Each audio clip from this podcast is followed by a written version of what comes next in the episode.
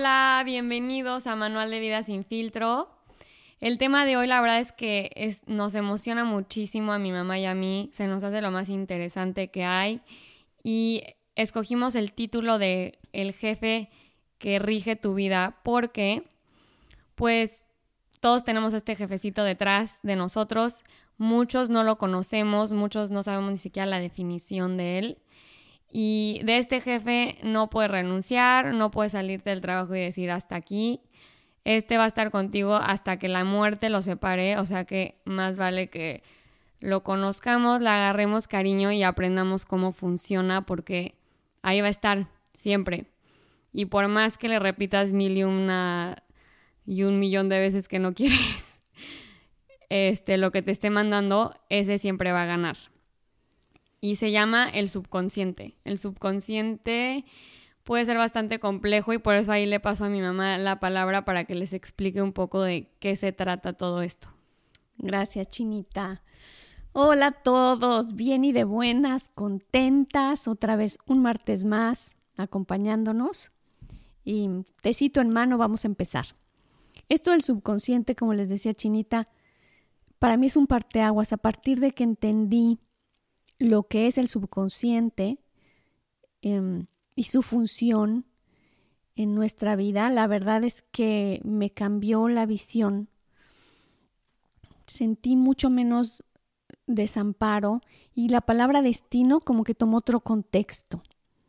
Hay una frase hermosa que dice que hasta que el subconsciente no se hice consciente, lo seguirás llamando destino. Y sí, el subconsciente guarda en ese 90%, en todo lo que es mente, el 90% lo ejerce el subconsciente y el 10% la mente consciente. O sea, el decidir, el platicar y el tal es solo un 10%, mientras que este 90% está a todo sin cuestionarnos nada. Y claro que abarca desde, desde la digestión, desde todas las funciones orgánicas y metabólicas, pero también me he visto casi en automático. Y lo importante es, esto ya lo sabemos, pero lo importante es el papel que ejerce el subconsciente en mis relaciones. Los patrones del subconsciente se implantan en su mayoría de los 0 a los 6 y cachito de años. Y es en este entonces en los que aprendimos si somos, aprendimos, vamos a poner entre comillas, si somos lindos, si somos ordenados, si somos flacos, gordos, toda esta instrucción que nos dieron, muchos habremos escuchado de la, de la neurolingüística y de lo importante es de que es las frases que escuchamos en la infancia y cómo nos forman. Entonces, bueno, es ahí donde se implantan. Y resulta que si yo me llevo con mi hermano mayor y no termino por llevarme a gusto con él, porque cuando éramos chicos eh, me decía tonta, me decía bruta, me decía lenta, me decía, ¿no? Así, yo me sentía así, eso era lo que repetía. Pasan los años y en nuestra adultez resulta que, pues no, no me puedo llevar bien y yo hago consciente y digo, ya, ya basta, ya se acabó le voy a contar mi proyecto, le voy a platicar cuáles son mis planes o cuando quiero ser con quien, como soy, a lo mejor fuera de esta relación, resulta que me traiciona el subconsciente, la famosa frase, me traiciona el subconsciente, y por alguna razón vuelvo a caer, aún estando muy consciente de no volverlo a hacer, vuelvo a caer en la misma dinámica con él él a ver vuelve, a ejercer su mismo papel, a lo mejor un poco tirano, y yo vuelvo a ser la tonta, la tarada, la lenta. De una u otra forma me vuelvo a sentir la tonta, la lenta, la, la ¿ok? Y no puedo romper eso y no entiendo por qué, porque estoy muy clara, me he dado cuenta, este, ya hice varias terapias, ya, ya lo hice consciente, ¿ok? Pero resulta que hay un patrón que tiene esta instrucción que se dio desde chica y que él sin preguntarme lo ejerce. Eso hace el subconsciente, ejerce patrones. Entonces, algo que es muy importante que digamos es, bueno, y que todo el mundo me pregunta, uno que está muy bonito, ¿no? Chinita, todo el mundo me dice, bueno, está muy bonito, ya entendimos esto, bueno, ¿y qué hago yo con eso? ¿No? Lo importante de esto es saber, y yo creo que esto es lo que, lo que queremos que se grabe y lo que creo que era la riqueza de este podcast, entender cómo escucha o cómo me puedo comunicar con el subconsciente y cómo se comunica él conmigo. Pero antes de, eso, nada más quería como aclarar entonces de la idea de cómo se graban las instrucciones en el subconsciente, que según lo que explicaste yo entendí que primero tiene que haber una repetición constante que escuchas de alguien más o ya sea de ti y tiene que haber una emoción como que, que que hace que se cree como el trauma y la memoria en, la cabeza y entonces eso ya deja una instrucción en el subconsciente, ¿no? Así, así mero, mi chinita. O sea, son dos factores importantes que tiene que haber. Primero, que yo escuche, aquí voy a decir, perdón, una frase antes que creo que es importantísima. Al subconsciente le importa un comino lo que yo pienso. Mi verborrea mental no la no la recibe el subconsciente. Lo que el subconsciente entiende, todo esto lo estoy explicando en efectos prácticos, ¿no? Vamos a decirlo así, esto es más fácil. El subconsciente entiende lo que yo escucho, ya sea tal como le dijiste, si lo digo yo o si me lo dice alguien más, eso sí es algo que, que capta el subconsciente, ¿ok? Y si además viene cargado de una emoción, o sea, si yo de pequeña me decían, em, ten cuidado porque te vas a enfermar, ten cuidado porque te vas a enfermar, ten cuidado porque te vas a enfermar. ¿Ok? Entonces, si además había una emoción, esto se implanta y me hace inevitablemente una persona frágil y enfermiza, porque eso es lo que soy, entre comillas. Porque eso se te grabó en el subconsciente. me enseñaron que soy. De tanto repetírtelo Exactamente. y así responde todo mi metabolismo frágil y enfermizo porque así es la instrucción. Em, es que es la miedosa, la miedosa. Bueno, va a responder a eso que le dijeron que soy. Patrones más serios, como decir, personas que vivieron en hogares con violencia, niñas que vieron un papá violento. Ellas entienden que eso es el papel de un papá. Esto es tu papá. Este es tu papá. Esto es un papá. Cuando yo quiera un papá para mis hijos, el subconsciente va a buscar eso ese violento, a pesar de que agresivo. tú te repitas en la cabeza mil veces de hoy nunca en la vida jamás voy a ser como mi mamá y me voy a dejar tratar así como un hombre tal, pero subconscientemente por el patrón que se te grabó y las emociones. Exactamente. Ah, ok. Entonces, esos son los patrones que se repiten y que uno no entiende por qué y que les llama destino. ¿Me entiendes? Eso es a lo que me, a lo que me refería. Hay un patrón implantado en la infancia que me dijeron esto, este señor violento, este señor agresivo, este señor autoritario, o este señor, esto es un papá. Y, y evidentemente pasan los años, puede que no estemos conscientes de eso. Cuando busque un papá para mis hijos, voy a buscar lo que es un papá según mi entendimiento, mi conocimiento y lo que me enseñaron que era un papá. Y mi subconsciente va a reaccionar a eso. ¿Ok? Por eso les decía que estos patrones, em, pues si se repiten, están ahí tal cual, tienen una fuerza impresionante porque son nueve, nueve veces más fuertes que el consciente. ¿Ok? No, bueno. Entonces, a lo que iba era contarles de cómo me comunico, ¿no? Cómo me comunico con el subconsciente. La forma de comunicarme con el subconsciente es, el subconsciente me habla a través de las emociones. Por eso es que las emociones tengo que escucharlas cuando, en este caso vamos a decir de esta chiquita que va a buscar, a lo mejor va, a decir, esta joven que va a buscar un papá para sus hijos y va a terminar no conscientemente buscando un padre violento. ¿Ok?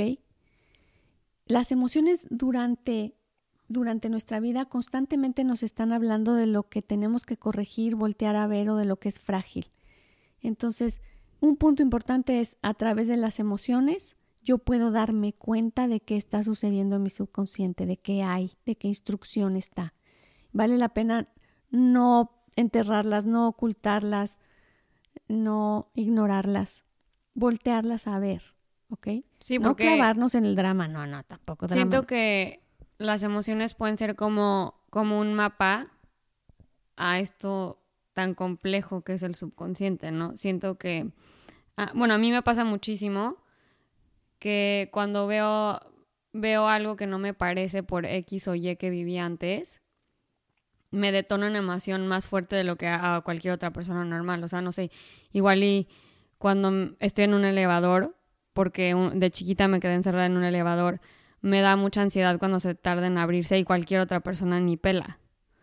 Entonces, este, esa emoción de ansiedad puede ser un poco una instrucción Es en el totalmente un subconsciente. patrón exactamente de una y entonces ahí ya veo, ah, como me dio ansiedad, ahí está mi mapita de que igual y tengo un patrón en el subconsciente del elevador o lo que sea.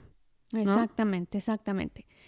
Y otro, otro punto importante de cómo nos comunicamos con el subconsciente, Chinita. Esto es, yo escucho, ya, ya vimos que el subconsciente me habla a través de las emociones, ¿ok?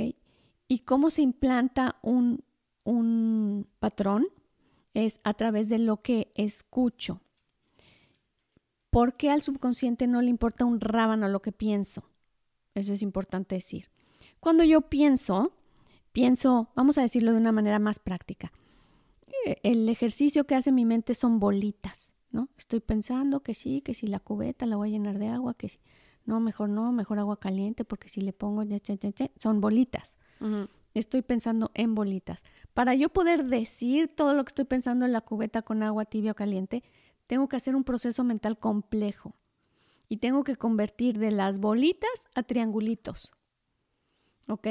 Los triangulitos son los que percibe, los que se comunican con el subconsciente. ¿Ok? Por eso esto de, de la programación neurolingüística. Por eso es tan importante lo que le digo a un hijo, por eso es tan importante lo que escucho y lo que hablo de mí. En las reuniones se me hace tan fácil decir, ay, pero yo tan bruta. Ay, pero no, yo soy, no, no, yo soy tan floja. Yo soy tan floja. Ya es costumbre, ya a, veces hago como burla y ya est- está padre decir eso y no entiendo. O no, no, no, yo soy pésima para dormir, pésima para dormir. Una y otra vez lo sigo repitiendo. Estoy reforzando un patrón. Aguas con lo que digo de mí. Aguas con lo que digo de mí. Eso es muy importante. Entonces, bueno, para, para darle forma y contexto a nuestro tema, el subconsciente, como les decía, va a ser, va a ser tema para, para más adelante, pero estas son las bases y creo que es importantísimo el que estemos muy claros de decir, no hablemos como, ay, qué traición del subconsciente que se volvió a repetir, de veras que el destino y, y, y solo Dios sabe por qué pasan esas cosas, de que esta chiquita la golpeaba su, su, su papá y otra vez volver a lo mismo. O, o el dicho famoso de uno propone y Dios dispone. Llegan las viejas. Ay, todo lo es... ¿Ese o no? No, y lo acabo de decir, mamá, ¿qué? Así hay uno. Ah, Llegan las viejas y todo lo descomponen. Ah no, ese sí te traicionó tu subconsciente, ¿eh? Porque yo neta no iba a decir eso. ¿Qué ibas a decir, Chinita? Uno propone y Dios dispone.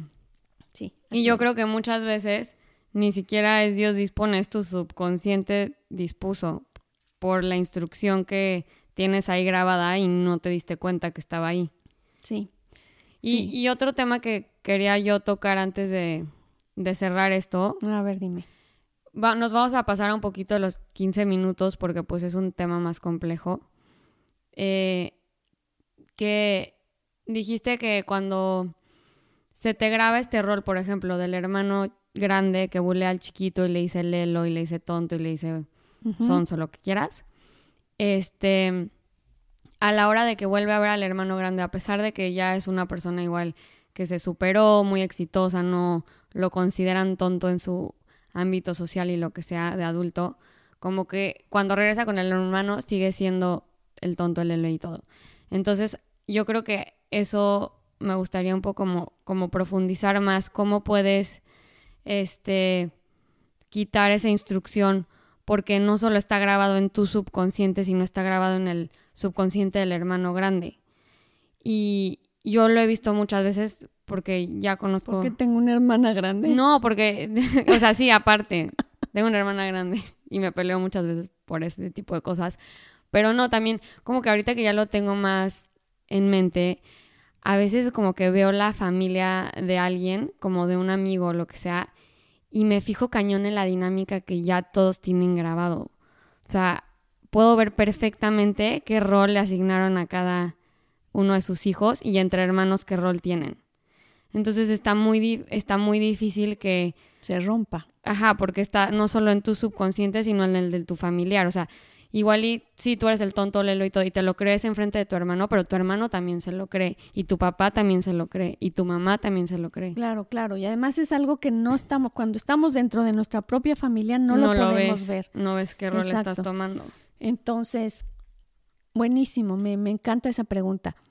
La verdad es que la base de todo esto, lo voy a repetir varias veces durante nuestros podcasts, es la magia de darse cuenta, de darse cuenta, de decir, a ver, aquí hay un patrón entre mi hermano y yo y ya acabo de estar, ¿no? Ya acabo de ser. El darse cuenta lo que hace es empezar a ejercer estos diferentes botones de los que te estoy hablando, ¿no? Si tenemos tenemos la posibilidad que no siempre tenemos, de hecho pocas veces podemos hablar con alguien sobre romper un patrón, decir, oye, hablarle con hablarle a mi hermano y decirle, "Oye, Rigoberto, Rigoberto." sí. Sabes que, que ya, o sea, me estoy dando cuenta de esto, a mí me a mí la verdad es que me hace sentir Rigoberto es el hermano bully. Sí, exacto. Ok. No no nos podemos llevar bien, yo sigo sintiéndome la tonta, la lenta, la mensa y, ya sé que ya a estas alturas ya no es ni que tú quieras verlo en mí y, si se puede hablar, para no echarnos todo el rollo, si se puede hablar, muy bueno, porque entonces los dos participan en darse cuenta. De otro modo, mientras yo me dé cuenta, hay varios tips que vamos a usar, varios consejos prácticos que podemos usar. Hay las afirmaciones durante el sueño, que me encantan, las afirmaciones durante el sueño. De esas sí vamos a hablar la próxima vez es importante porque vamos a seguir aclarando los, los puntos prácticos, ¿no? Para corregir el subconsciente. Para corregir patrones del subconsciente, correcto.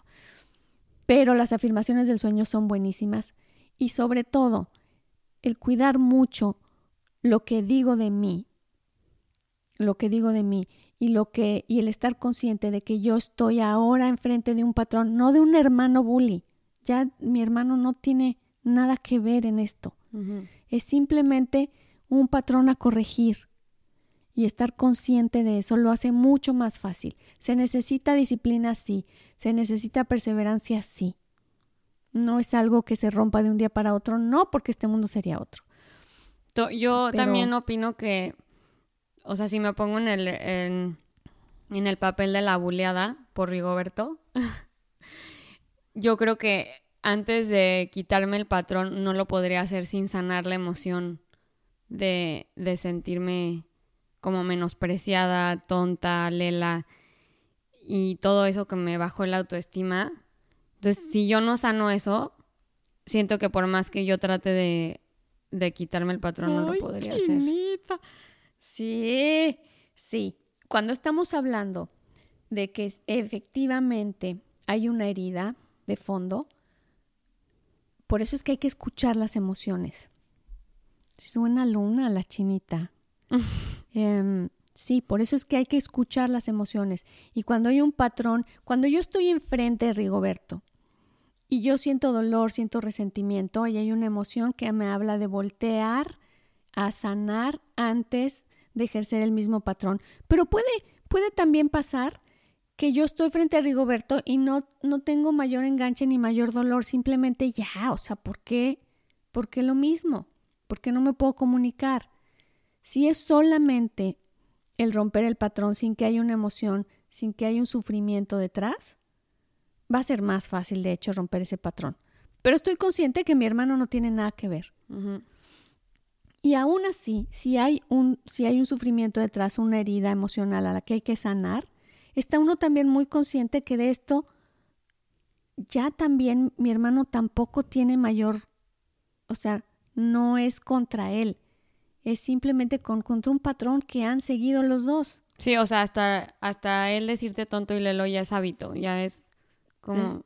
bueno, y muy, no probablemente ya no te dice, no te aseguro que ya no te dice, es simplemente la instrucción que se dio en, en algún momento y que tú ejerces, ya, ya pueden decirse diferente, tratarse seguramente como adultos. Simplemente que hay una instrucción que así se hizo un hábito entre hermanos y ese papel juega el uno frente al otro y ya terminó de ser. Hay cosas que dices, esto ya no me toca. Ya entendí, ya no me toca seguirlo. Yo hasta creo que hay muchos patrones en el subconsciente que no nos hemos dado cuenta y seguro ya sanamos y los cancelamos porque ya no sentimos esa emoción como presente. Claro, constantemente estamos haciendo eh, hasta inconscientemente seguro con a través de la vida hemos sanado bastante patrones subconscientes y ni siquiera nos hemos dado cuenta. Entonces eh, ahí está como en una luz más positiva las buenas noticias, yo creo. Bueno, no, no, no. Y si nos ponemos a ver, la verdad es que nuestros patrones son en su inmensa mayoría virtuosos. Simplemente sí, hay unos cuantos. En algunas familias son más sufrientes y más conflictivas y bueno, pues sí habrá más, más patrones que sanar y en otras no, pero pero me refiero en, en nuestra vida diaria y en general, pues claro que lo, lo más siempre es lo más amoroso, lo más virtuoso. Y lo chiquito luego se ve muy grande, lo feito, ¿no? De pronto lo vemos demasiado. Pero bueno, en general esto es el punto que íbamos a tratar hoy. Vamos a cerrar como para darle contexto al subconsciente y ver los puntos. Primero, el subconsciente es nueve veces, tiene nueve veces mayor capacidad que el consciente. Es importante voltearlo a ver. En el subconsciente se guardan los patrones de la infancia primordialmente o tal vez de eventos en los que hubo emoción fuerte. Por eso, hagan de cuenta, la, ritualización del matrimonio es un rito, se hace todo, todo este evento para el subconsciente em, donde hay fuego, donde hay tierra, donde hay todos estos elementos. Por eso es que nuestros ancestros eh, usaban todos estos elementos para la ritualización porque suele implantarse en el subconsciente como un, platón, como un patrón. Un platón. Muy bien. No, no, no, como un platón jamás, como un patrón. Entonces, solía, solían implantarse a través de los rituales y ahora hacemos lo mismo en el matrimonio, en el bautismo, todos estos elementos que se usan Em, en diferentes tradiciones de diferentes por eso las religiones tienen tantos rituales, porque dejan instrucciones en el subconsciente. Exactamente, es un compromiso que, que implica, eh, exacto, el ir a la iglesia a través de la emoción. Es un, es un ritual, la comunión es un ritual. Exactamente. En el rito, junto con la emoción, se implanta un patrón. Y un, un, patrón bueno, es un patrón de compromiso de amor en el caso del, del del matrimonio y tal, ¿no? Bueno, entonces, así es como se generan y se implantan los patrones. Y otro de los puntos importantes es cómo me comunico con el subconsciente. Las emociones me hablan, o sea, el subconsciente habla a través de las emociones y tengo que escucharlas de manera que pueda yo sanar primero la emoción y después corregir el patrón, tal como decías, eso está excelente. Y ¿Cómo entonces instrucciono yo al subconsciente? Yo lo instrucciono a través de la respiración. Es importantísimo. Ese es el principal medio de comunicación entre el consciente y el subconsciente. Por eso, igual, en todas las formas de ritualización, en todas las religiones, en todas las prácticas deportivas, en todo, bueno, van a ver entonces la importancia y trascendencia de la respiración. ¿Ok? También vamos a hablar de esto más adelante para explicar, ¿no? Porque haciendo un, resumen cortito, eh, los seres humanos ejercemos muchos también patrones respiratorios. Así que cuando yo me reúno con mi hermano victoriano, ¿cómo se llamaba? Chiquito. Rigoberto. Rigoberto, exacto. Cuando yo me reúno con Rigoberto otra vez y vuelvo a ejercer el patrón de tonta, lenta, tarada, ahí ejerzo y empiezo a, a respirar con un cierto patrón. Uso este patrón para que, para que responda a todo, a esta instrucción de ser tonta, lenta, tarada, tal, tal, tal. Si yo respiro simplemente para romper ese patrón, ayudo muchísimo a que esa instrucción se corte. Por eso es tan importante la respiración. Es una magia, de verdad que es, es impresionante el, el ver Pero todo cuando dices respiración es como una respiración profunda, tipo... No, es un patrón sensible, pequeño, o sea, no podemos no podemos percibirlo. O sea, nada más ni ser conscientes. empiezas a respirar diferente y tienes que corregir la respiración a una más normal. En modo hermano mayor bully. O sea, yo llego con él y ahí estoy ejerciendo un tipo de respiración en el que, se, en el que todo mi cuerpo va emitir los químicos necesarios, así como cuando yo llego enfrente de un bebé y sé que ese bebé me genera ternura y abrazo y, y calidez y suavidad y calma, ahí es otro tipo y otra forma de respiración, sutil, o sea, es los patrones respiratorios son, son ínfimos, por, realmente no podemos pues, conscientemente eso O sea, si lo vemos es bastante primitivo, como cual animal cazando, ¿no? O sea... Claro. Te pones a la defensiva y entonces empiezas a respirar más fuerte y luego te va a atacar el león, entonces... Exactamente, tal cual. Por eso es que el simple hecho de romper el, patrón respiratorio, de hacer consciente, no importa, no, no tengo que, inhalo, tranquila, salo, no, no, no. La bolsita de café de la, la de lonche, Simplemente el estar consciente de respirar hace que yo ya rompa ese patrón. Entonces. Entonces, tip uno es encuentra la emoción. La emoción te va a llevar al, al subconsciente al, al, patrón. del subconsciente. Tip 2 es controlar la, o sea, ya que encontraste la programación, fíjate en tu respiración y contrólala. Por más de 4 o 5 minutos más o menos. Ajá. ¿Y el tip 3? No, no es 4 o 5 minutos, nada más estar consciente de respirar. O sea, inhalo, de pronto exhalo. O sea, no es ejercer una respiración continua. Sí, no. Y en realidad esos son los puntos importantes. Ah, ok. Exactamente, lo queremos hacer solo estos dos, de manera que los siguientes, que son más pequeñitos, ¿no? De, de las afirmaciones durante el sueño y todas estas los podemos hacer durante este, el siguiente podcast que podemos alargarnos un poquito más y explicar todos los detalles. Pero esto era lo importante, conocer en realidad eh, como varios pues varias ideas tergiversadas que teníamos del subconsciente y que a veces, y otras tantas que son importantísimas y que no tenemos claras. Pero, pero creo que lo importante es empezar a hacer, les voy a repetir esta frase que me encanta, empezar a ser consciente el subconsciente, de manera que podamos ser más responsables de nuestro actuar, de nuestras relaciones, y no tanto responsables, sino estar más en control más cómodos, más claros, saber que depende de mí. Y eso, la verdad es que da mucha calma y mucha claridad.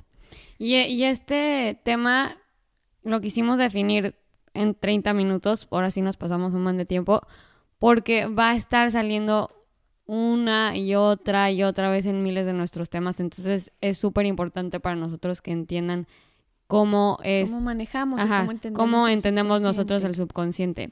Claro, lo vamos a repetir varias veces, pero de todos modos vamos a seguir haciendo durante los diferentes podcasts, seguir haciendo de todos modos, aclarando los puntos importantes, ¿no, Chini? Ajá, y lo vamos a redefinir en diferentes temas. Exacto. Entonces, este... Dudas, por favor, háganosla saber. Sabemos que no es un tema como, como muy amigable a lo mejor, pero créanme que, que es muy importante. Es básico, además, para los siguientes temas, ¿no? Sí, súper. Nos vemos el próximo martes. Y ahí nos saludan a sus jefecitos. Un gustazo. Bye bye.